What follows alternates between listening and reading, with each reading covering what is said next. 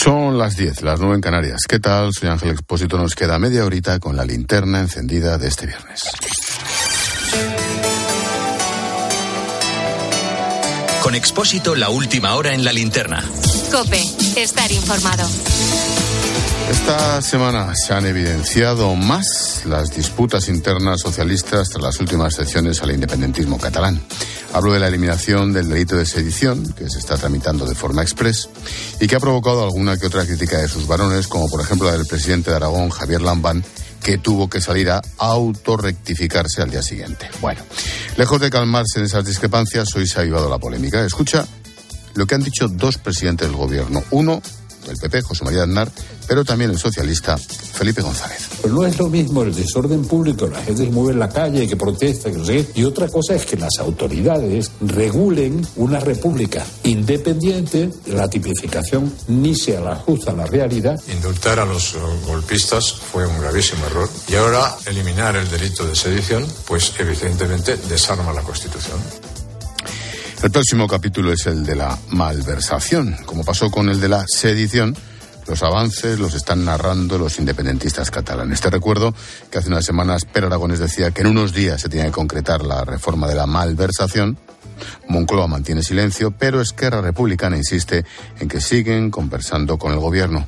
Ricardo Rodríguez, buenas noches. Buenas noches. La misma bancada socialista admite ir a ciegas. Con Pedro Sánchez es imposible hacer pronósticos porque solo él puede arrojar luz sobre sus intenciones más allá del borrado de la sedición y reiteradamente ha evitado hacerlo. Esquerra asegura negociar con la Moncloa una reformulación quirúrgica de un delito que diluiría la inhabilitación de los indultados por el proceso y salvaría de condenas a decenas de acusados independentistas que montaron el referéndum ilegal. Desde luego, uno de esos procesados por malversación, Luis Salvador, ha sido designado presidente del puerto estatal de Barcelona. El BOE ha publicado hoy mismo el nombramiento y subraya su reconocida competencia profesional e idoneidad. En el PSOE han ido colocándose a la defensiva ante un elemento añadido de desgaste y de escaso encaje en el partido estando a las puertas de un ciclo electoral vital. Sánchez ha respondido a la inquietud interna con la orden de superar en un puñado de semanas todos los trámites de una reforma del Código Penal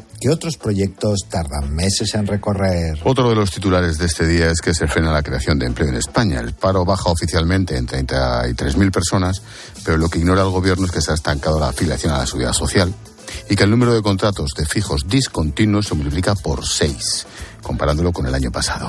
Estos datos no computan como desempleados y ahí está la diferencia. En COPE hemos hablado con Diego Rodríguez, economista de FEDEA, la Fundación de Estudios de Economía Aplicada. Decir, vale, son 33.000 parados menos, pero no sabemos realmente si son debidos a un ajuste estadístico o a, o a la realidad, ¿no? Pero en realidad es difícil de, de entenderlo hasta que no, no haya más transparencia y no se, no se clarifique por parte del, del Ministerio lo que, lo que está pasando, ¿no? Sánchez presume de los datos, diciendo que estamos ante el segundo mejor noviembre de la serie histórica. La vicepresidenta y ministra de Trabajo, Yolanda Díaz, ha ido un paso más allá. Responde al PP después de que estos dijeran que el gobierno está ocultando los verdaderos datos. Me gustaría pedirle a la derecha de nuestro país que dejen de ejercer el trampismo en materia laboral y económica. Me gustaría que por primera vez eh, el señor Feijó se pueda alegrar de que los datos de paro en su país, quedando mucho por hacer, son positivos. El trampismo se refería a Donald Trump. Las trampas ya se sabe quién las hace. Bueno, sobre la guerra de Ucrania. Hoy la Unión Europea ha acordado fijar un techo de 60 dólares al precio del petróleo ruso, unos 57 euros al cambio. Se produce después de que Polonia haya dado su brazo a torcer. El acuerdo se ha coordinado con el G7 y el objetivo es reducir los ingresos de Moscú y estabilizar los precios de la energía. Lo ha anunciado la presidenta de la Comisión, Ursula von der Leyen. Este tope del precio beneficiará directamente las economías emergentes.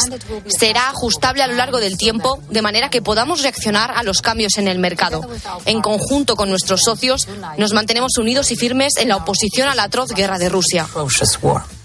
A consecuencia de la guerra también, al menos cinco embajadas ucranianas en toda Europa han recibido un paquete con un ojo de un animal en su interior Una de ellas ha sido Madrid. Al margen de esta investigación, las autoridades siguen buscando al responsable del envío de las seis cartas incendiarias que han llegado a varios puntos de España estos últimos días. Una de ellas se la mandaron la semana pasada a Moncloa con, con Sánchez, pero no nos enteramos hasta ayer. Fernando Grande Marlasca, ministro del Interior, ha remitido una carta a las instituciones europeas ante su posible conexión con la invasión rusa. El ministro mantiene que no ha fallado la seguridad. Es una investigación suficientemente compleja y esperemos tener resultados positivos en un corto periodo de plazo. Contar con las fuerzas y cuerpos de seguridad, con la Policía y Guardia Civil que tenemos, nos debe de generar esa tranquilidad y una expectativa de resolución a corto plazo. Más cosas. Pasan los días, sigue el bloqueo de la renovación del Poder Judicial. Lo último es que hoy han encallado otra vez las negociaciones para designar a los dos aspirantes al Tribunal Constitucional. Los vocales progresistas no ceden y ahora todo apunta a la votación del 22 de diciembre. Patricia Rossetti. El acuerdo ni de lejos no se mueven de sus posturas. Los progresistas no ceden. Su candidato es el magistrado del Supremo, José Manuel Vandrés, un candidato impuesto por Moncloa para los conservadores que no están dispuestos a votar a tres candidatos que imponga el gobierno. Y dos de ellos de marcado carácter político, como el exministro de Justicia, Juan Carlos Campo, y la exdirectora general de Presidencia del Gobierno, Ángeles Díez. El grupo mayoritario quiere cambiar el método, quiere negociar y llegar al Pleno con los nombres de dos candidatos pero según han comunicado los progresistas a los conservadores, no están dispuestos a debatir sobre la idoneidad y el día 22 se presentarán las propuestas que cada vocal considere conveniente. Se votará sin consenso previo. Cada vocal tiene la opción de proponer dos candidatos y en teoría puede haber entre 1 y 36. Se necesitan 11 votos. Una votación que fuentes conservadoras consideran francamente difícil. Y casi termino con un último apunte. El Ministerio de Educación ha aplazado un año la entrada en vigor de la nueva prueba de acceso a la universidad, la EBAU. Quieren alcanzar el mayor consenso posible, algo que por ahora no, no está conseguido. En la reunión de hoy, en la Comisión Técnica, 15 comunidades autónomas, excepto Madrid y Castilla y León, han pedido ese aplazamiento.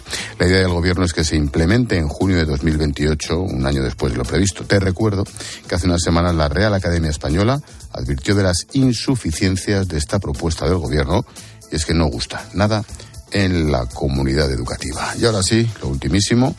Hace unos minutos ha terminado la fase de grupos del Mundial de Fútbol de Qatar.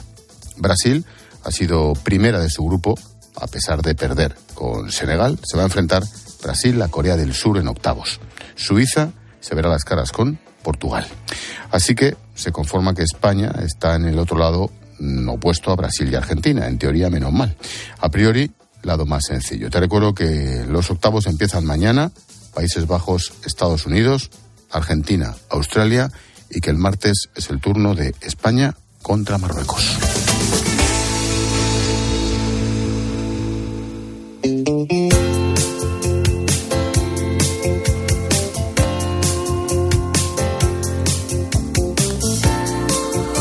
Nuestra historia bonita del día es solidaridad con mayúsculas. En unos tiempos en los que acecha la inflación, la guerra, la crisis, la Fundación Reina Sofía ha confiado en seguir apostando por proyectos que harán más fácil la vida de mucha gente. Más de un millón de euros irán destinados a diversos proyectos sociales. En concreto, se invertirá en la lucha contra el Alzheimer, la distribución de leche entre los más pobres y la protección del planeta. Esta noche Necane Fernández pone el lazo a la linterna con nuestra historia solidaria del día. ¿Qué tal, Nick? Buenas noches. ¿Qué tal, Ángel? Buenas noches de nuevo. La Fundación Reina Sofía acaba de aprobar ese plan de inversión que es histórico. La mayor parte de este dinero va a ir para la lucha contra el Alzheimer, casi 600.000 euros, y esto da fuerza a su proyecto Vallecas. El objetivo, comprobar que una persona puede desarrollar el Alzheimer sin tener los primeros síntomas. Se busca la detección precoz, que es vital para luchar contra esta enfermedad. José Luis Nogueira es secretario y vocal de la Fundación Reina Sofía. Si se sabe qué personas están desarrollando la enfermedad de Alzheimer pero no tienen síntomas ninguno y qué personas no la están desarrollando y, tampoco tienen síntomas, eso permite definir grupos de gente para poder probar los nuevos fármacos o las nuevas hipótesis de, fármacos con las personas que voluntariamente se presten a eso. O sea, es el primer paso para poder desarrollar fármacos. El Centro Alzheimer Fundación Reina Sofía está en Vallecas y de ahí pues ese es el nombre del proyecto. Además, la mayoría de voluntarios involucrados son de este barrio madrileño. Hasta 1.200 personas llevan sin parar 10 años. El desarrollo de estos ensayos clínicos se prolongará hasta mediados de año. El apoyo de la Fundación ha sido clave para llegar a, a donde están. Muy pronto publicarán los resultados del estudio. María Ángeles Pérez es gerente de la Unidad de Investigación del Alzheimer en ese centro Alzheimer Fundación Reina Sofía? Bueno, pues los resultados eh, los vamos eh, probablemente a publicar durante el primer semestre de 2023 en el que pondremos eh, punto final a este proyecto, pero continuaremos con la cohorte de los voluntarios para hacer otra serie de pruebas diagnósticas con equipamiento que tenemos ahora de última generación. El asunto del Alzheimer, por un lado. Ahora, el Banco de Alimentos, que también se beneficiará de esta decisión. Hasta 325.000 euros para distribuir leche entre los más necesitados en 2023. Y qué importante es este alimento básico para tanta gente y qué cara está la leche ahora mismo. Gregorio Pérez es tesorero nacional de la Federación del Banco de Alimentos tenemos que buscar ayudas y alternativas a este tema, porque, grosso modo, lo que necesita el Banco de Alimentos en España para poder atender a un millón cuatrocientas mil personas, que es lo que tenemos ahora, se puede ser del orden de los 18 millones de litros de leche como mínimo y la falta de leche va a ser un problema para el próximo año. Ya lo está siendo. Muchos ganaderos en nuestro país, así como en Europa, están teniendo bastantes dificultades. Bueno, por eso, ante la escasez de este producto en 2023, el Banco de Alimentos apostará por una campaña de comunicación, de promoción. Van a pedir más. Se difundirá un mensaje claro. Necesitan la colaboración ciudadana. La línea es que a la gente, pues a través de los medios de comunicación, en anuncios, les llegue, les llegue la información que yo estoy trasladando ahora, que, los bancos de alimentos tienen necesidad de, leche y conforme vaya transcurriendo el año 2023 van a tener más necesidad de leche aún y que tenemos que aportar todo nuestro granito de arena para ayudarles a adquirirla o no podrán hacerlo. Enfermedades neurodegenerativas, el Banco de Alimentos, también el dinero que repartirá la Fundación Reina Sofía va a ir para proteger el planeta, al CSIC, con varios proyectos claves en esta materia. Y uno de ellos es Proyecto Libera, que lucha contra la denominada basuraleza, es decir, la basura que vemos todos los días en nuestros parques, en los bosques y también en los mares. Eh, asimismo, ya está poniendo en marcha varios proyectos para la rehabilitación de animales marinos en el Mediterráneo como afecta a la reina Doña Sofía desde hace ya, ya años, viene eh, luchando contra los animales marinos que quedan atrapados en, redes o en plásticos que están a la, que están a la deriva y muchos de ellos son rescatados, pero, pero están mutilados. Ya desde hace varios años ayudando a, las entidades que rehabilitan a, estos animales y, luego los vuelven a, dejar en el mar una vez curados. Un punto clave para cuidar el planeta es la creación de bioplásticos, diseñar plásticos a partir de residuos o restos fósiles. De esa forma se degradarían solos. Esto forma parte del proyecto Recrea del CSIC, un plan que conoce muy bien Auxiliadora Prieto, una de las coordinadoras del estudio. Este proyecto consiste en la transformación de residuos plásticos convencionales, los que tú conoces, que derivan del petróleo, en bioplásticos. Entonces, estos bioplásticos los producen bacterias con todas sus herramientas genéticas y metabólicas. Nosotros hacemos que estos plásticos contaminantes se eh, degraden, las bacterias los utilizan como alimento y los transforman en otros materiales más ecológicos que se pueden pues, reciclar de una manera más sostenible. Te recuerdo, la Fundación Reina Sofía va a destinar más de un millón de euros a distintos proyectos, entre ellos la lucha contra el Alzheimer, la distribución de leche con el Banco de Alimentos y varios proyectos medioambientales con el CSIC. Ahora se acerca la Navidad, no hay mejor regalo que ayudar y hacer nuestro mundo ya de paso un poquito más, más habitable. Gracias, Necane, por poner el lazo a la linterna con nuestra historia solidaria del día. Buen fin de semana, Ángel. Igualmente, chao.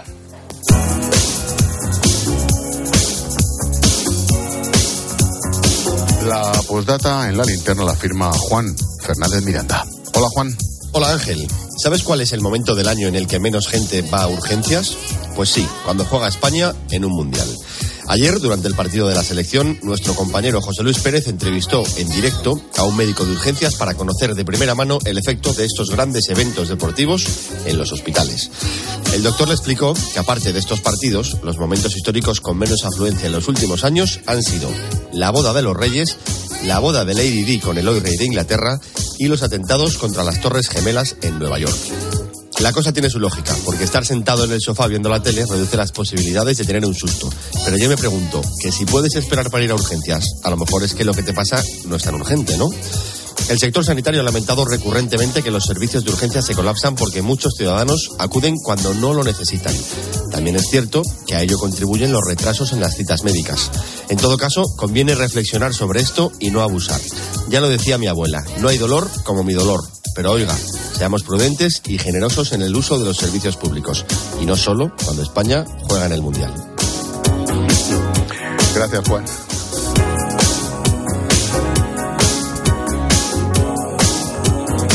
Expósito. La linterna. Cope. Estar informado. A Expósito le gusta contar buenas noticias. Y tú eres el protagonista de esta. Gracias a ti, según el EGM, la linterna de Cope bate su récord de audiencia. Un millón cincuenta y una mil personas buscan al final del día la mejor información y el mejor análisis. Nos gusta contarte las cosas siempre donde se produce la noticia. Y a la linterna se suma Mediodía Cope. Pilar García Muñiz crece en el último año más de 100.000 oyentes y ya es escuchada de lunes a viernes por más de 700.000 personas. Y estamos recorriendo España para encontrar respuestas. Y la tarde con Pilar Cisneros y Fernando de Aro gana 100.000 oyentes en el último año y llega a los 466.000. Por eso te decimos gracias por confiar en nuestra forma de hacer radio y en nuestro equipo de comunicadores. Buenas noches. El número premiado en el sorteo del cuponazo celebrado hoy ha sido 7646 07646 Serie 107 107. Puedes consultar el resto de los números premiados en juegos11.es. Mañana tienes una nueva oportunidad con el sueldazo del fin de semana. Y ya sabes, a todos los que jugáis a la 11, bien jugado. La vida siempre nos pone a prueba. Por eso en PSN Previsión Sanitaria Nacional hacemos más fáciles los momentos difíciles. Protege tu futuro y a los que más quieres con la mutua en la que confían los profesionales universitarios desde hace más de 90 años. PSN Previsión Sanitaria Nacional. Aseguramos sobre valores. Mi sueño era teletrabajar para cualquier parte del mundo desde mi pueblo. Y ahora con la alta velocidad lo estoy haciendo. Somos de la generación de los que sueñan y hacen.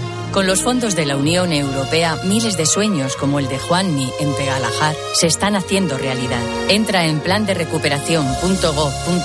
y haz el tuyo posible. Gobierno de España.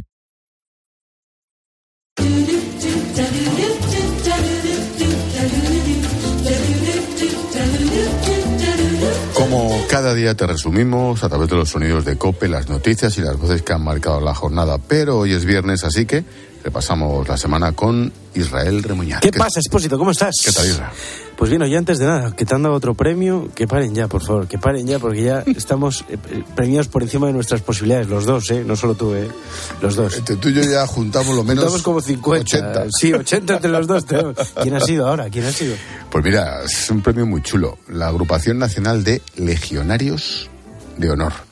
Entregan todos los años, está la tercera edición, el premio José Ortega Munilla, artículos periodísticos y demás, y entregan un premio de honor, por decirlo así. Y bueno, pues pues se han equivocado y me sí, no había otro, ¿no? Me han a mí. Sí, sí, fíjate, el acta, el acta es muy chula, ¿eh? Dice, premio especial ad honorem, al loro, ¿eh? A la excelencia profesional periodística literaria. Ha recaído en el Menda. Ha recaído, ¿eh? Qué Así bueno. que en enero, pues, oye, un honor y me lo entregarán. La Agrupación Nacional de Legionarios de Honor. Mira qué bonito. Qué grande, pero que sea el último ya. Ya ¿eh? te lo enseñaré, ya te lo enseñaré. bueno, empezamos la semana en la capital del mundo, en Nueva York, porque el lunes la linterna se convertía en The Flashlight. Son las 7, las 6 en Canarias. Aquí en Nueva York es la una del mediodía. Tenemos la linterna hoy desde el corazón de Manhattan. Esta ciudad sigue siendo la capital del mundo por todo lo inenarrable para lo bueno y para lo malo. Nueva York está, como siempre, solo que más. si siempre ha sido un lugar exagerado por la gente, por el olor, por las tuberías, por el frío, es exactamente la misma ciudad increíble, pero más increíble todavía. Tal cual. Yo no he estado nunca. Ahí estaba en. A mí me llevas al Ahí Congo. estaba en Times Square, exactamente. A ver cuándo me llevas a un sitio de estos. Lo decíamos Alberto Escalante y yo. No, hombre. Alberto me lo llevé a Ucrania. Claro, a y mí te al llevo al Congo Congo y y, a me voy Siria, a, a Nueva. York. Claro. Bueno. Me parece justo. Sí, pero la verdad es que en Nueva York se habla mucho español, yo podría ir sin ningún problema, y entre otras cosas porque está lleno de talento de nuestro país, como la científica Ana Fernández Sesma. qué señora. Trabaja en el Mont Sinaí y va por muy buen camino porque busca una vacuna contra el dengue. Hubo una vacuna que no funcionó como se esperaba. Se, se empujó muchísimo la, que se licenciase esa vacuna porque era muy necesaria, pero no dio los resultados esperados. Esta vacuna en la que estamos nosotros trabajando tiene bastante buena pinta porque está dando muchos, muy buenos resultados en la fase 3B. Tenemos esperanza. Yo la verdad es que mm, tengo, la, tengo la, la impresión de que va a ser una de las vacunas que va a funcionar mejor. Una vacuna contra el dengue Qué que maja, lo está diseñando una española. ¿eh? Y qué estupenda. Sí, sí. Sí, y su marido otro crack, ¿eh? Adolfo García Sastre. Lo que pasa es que mm, tu crónica desde Nueva York también tenía partes de menos luz, la pobreza, la inseguridad, y a nuestro tertuliano Agustín Peri y a su mujer les diste la noche, podría decirse. Se lo contaban Alberto Escalante mientras tú estabas en el avión de vuelta. Agustín Peri, ¿qué tal? Muy buenas noches. Buenas noches. Mucha envidia de Ángel en Nueva York, un poquito, ¿no? Muchísima, sobre todo porque mis hijos que viven en Estados Unidos, con el retrato que ha hecho, todavía va a ser más difícil que mi mujer duerma tranquila. Se lo diremos a la vuelta. Se lo diremos a la vuelta al jefe. Peri es un personaje Ah, es que el ¿eh? Peri, macho, es que no está satisfecho con nada. Sí, nada, que si la amenazas, como aquella Que vez... si se el fútbol, que que si si ahora resulta que los niños. Joder, macho. Macho, siempre son problemas. Qué tío, de verdad. Bueno, y esta semana nos ponemos serios porque también se ha hablado de la tragedia de Melilla, esa en la que murieron al menos 23 migrantes tratando de llegar a España. Ahora casi todos acusan a Marlasca de mentir en el Congreso y pedazo testimonio el de nuestra corresponsal en el norte de África, Bea Mesa. Kur perdió a su mejor amigo ese día, vive entre cartones en Ousda, en Marruecos, y espera entrar en España pronto. Estamos acostumbrados a correr. Nos alejamos de ellos corriendo. Así los evitamos. Pero no nos han encontrado todavía. Sí, están metiendo a gente en la cárcel y si te encuentran en grupos con seis o siete personas, te cogen y te meten en la cárcel y te devuelven a Argelia. Hablaba Kur de la policía marroquí, evidentemente. Testimonio que consiguió Bea, qué, qué interesante. Por Espectacular. Y buena entrevista la de Carlos Herrera Antonio Banderas esta semana. Presentaba Company, el musical que dirige y en el que él también actúa y canta. Hablaron de todo, de cine, de música, de la vida. A Antonio, por las mañanas no se le puede hablar. Usted podría hablarle, pero si lo hace, sería improbable que le contestase. Y no por una cuestión de antipatía. Ocurre esos días en los que tiene función musical. Hay un momento en, en mi vida de renacer que fue el ataque al corazón. Imagínate una piscina llena de cosas y las cosas que no eran importantes se hundieron y solamente quedaron en la superficie las importantes. Mi hija, mis amigos y mi vocación. Y en ese momento me compré un teatro. Como comunica. El otro día, el otro día le saludé, nos, nos lo encontramos en la cola haciendo los visados para ir a Estados Unidos. Claro, en la y yo así batalla, digo, coño, y estuvimos ahí Ah, charlando un ratillo. Sí, sí, súper majo. Bueno, pero el gran tema expósito sigue siendo el Mundial. Madre mía, qué locura escuchar a Manolo Lama de nuevo narrando goles del bicho porque se le va la olla, mira. ¡Ojo el bicho! ¡Gol, gol, gol, gol, gol! ¡Estaba acabado! ¡Estaba terminado! ¡Viva el depredador! ¡El animal! ¡El salvaje! ¡El come carne! ¡Ahí está! ¡Ay, mi madre, el bicho! ¡Anota el animal! ¡Anota el depredador! ¡Cristiano Ronaldo! Lo mejor. El Lo de- come carne, el come carne, sí, sí, sí. Come sí. carne. Sí, sí, sí. Oye, lo del... ¿Lo hace él o se lo hace otro al Yo lado? qué No pero... Ah, lo hace él mismo narrando. Qué bueno, nos dice Antonio Mora. Bueno, y luego está España. Vaya susto en el cuerpo ayer. Perdimos con Japón y durante unos minutos estábamos eliminados, aunque el seleccionador no lo supiese. Esto le preguntaba después de todo por la noche Juanma Castaño al gran Tomás Guas. Tomás Guas, hola Tomás. ¿Qué tal, queridos? Buenas noches. ¿Hoy el cagómetro ha, ha actuado o no? ¿O, o está, o- Ha reventado. ¿Ha reventado? 900 millones de cagahercios y subiendo. Sí, sí, durante tres minutos se han saltado los plomos de casa. Un momento de, de- de- de- de de pánico total. No, no, Vamos. ha, ha habido un momento que ni con mangueras ni con nada, ha sido terrible. Yo me he caído, eh, eh, me he caído físicamente al suelo. Imagínate ahora con Marruecos el próximo día, con este himno de cagarse. cagarse. Buenísimo. Oye, lo de Marruecos pinta mal, ¿eh? Yo estoy de Pinta verdad que mal. pienso que nos pueden echar. ¿eh? Pinta muy mal, pero mira Senegal que le ha ganado a Brasil, macho. Sí, Camerún, Camerún. Camerún, la perdón, Camerún. No, es que sí, brutal, Senegal también ganó. brutal. Bueno, Que soy como Pedro Sánchez, me equivoco Senegal con Kenia, en Pero este caso Camerún. Tú lo haces aquí no pasa nada, lo que no hace en el país, lo hace en el país. Bueno, y mientras llega la linterna de la iglesia, nos vamos con una canción preciosa, no me llames moñas, por favor, porque es buenísima. La de un tío que estuvo hace unos años contigo aquí en Cope en la tarde, seguro Sí, que te acuerdas, sí, sí. fantástico. Supermajo. co- Colombiano, Juanes, y es que se cumplen 20 años de este éxito. y veo que a mi lado estás. Me siento renovado y me siento aniquilado. Aniquilado si no estás. Tú controlas toda mi verdad y todo lo que está de más. Tus ojos me llevan lentamente al sol y tu boca me habla del amor y el corazón. Tu piel tiene el color. Pues en nada, en cuatro minutitos encendemos la linterna de la iglesia con Irene Pozo y equipo. Irene, ¿qué tal? Muy bien, Ángel, muy buenas noches. Buenas noches. Oye, hoy tienes un protagonista por encima del resto, nada más y nada menos que San Isidro. Toma ya, ¿eh? Impresionada me tiene el estudio forense que han realizado al cuerpo de San Isidro y todo lo que la ciencia nos permite saber 900 años después de su muerte. ¿eh? Es increíble. Mira, es un estudio que encargó la Iglesia de Madrid, que ha llevado a cabo la Escuela de Medicina Legal y Forense de la Universidad Complutense y que nos deja datos, bueno, pues que, eh, por ejemplo, sabemos que era alto, que murió joven, que tenía rasgos afrodescendientes. Vamos a hablar con el presidente de la Real Congregación de San Isidro para ver qué ha significado este estudio para ellos. Además, no olvidemos que estamos celebrando un año santo en torno al patrón de Madrid y, lo- y de los labradores también, claro. Pero fuera de España también se le tiene muchísima devoción. Vamos a conocer un poquito más de cerca a San Isidro esta noche.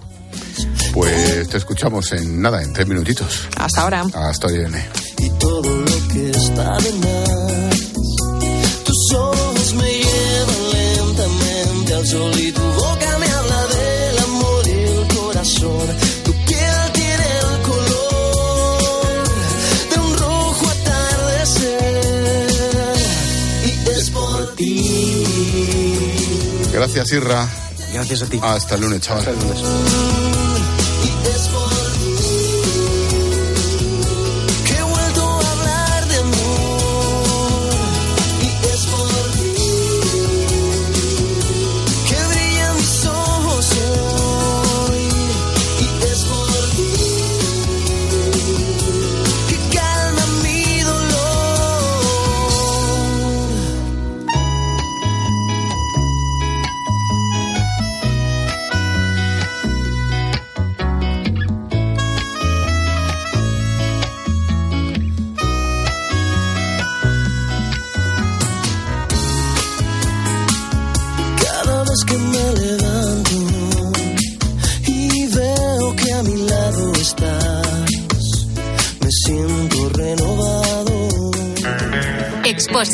La linterna.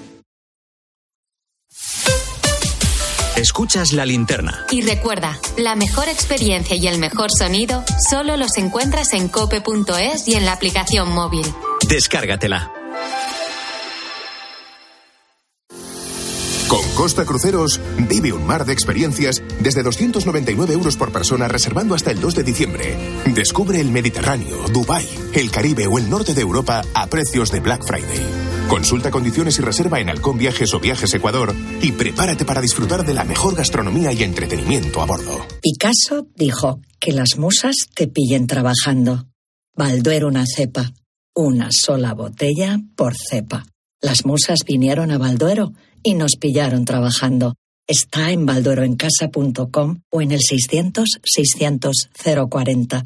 Bébete el arte de Balduero. ¿Y tú? ¿Por qué necesitas fluchos? Porque es tiempo de pensar en lo que te gusta, en la moda que te hace sentir vivo, chic, casual, sport. Nueva colección de otoño-invierno de fluchos. La nueva moda que viene y la tecnología más avanzada en comodidad unidas en tus zapatos. ¿Y tú? ¿Por qué necesitas fluchos? Fluchos. Comodidad absoluta. Dos cositas. La primera, ahora que suben los precios de todo, tú también me lo has subido. La segunda, yo me voy a la mutua. Vente a la mutua con cualquiera de tus seguros y te bajamos su precio, sea cual sea. Llama al 91 555 5555. 91 555 5555. Por esta y muchas cosas más, vente a la mutua. Condiciones en mutua.es. Seducción, magnetismo, aura, estilo, atracción, carisma, energía, carácter. Llámalo como quieras. En Peugeot lo llamamos Alú. Ese algo especial que tiene el Peugeot 3008 híbrido enchufable. Alú, ese algo que marca la diferencia. Peugeot.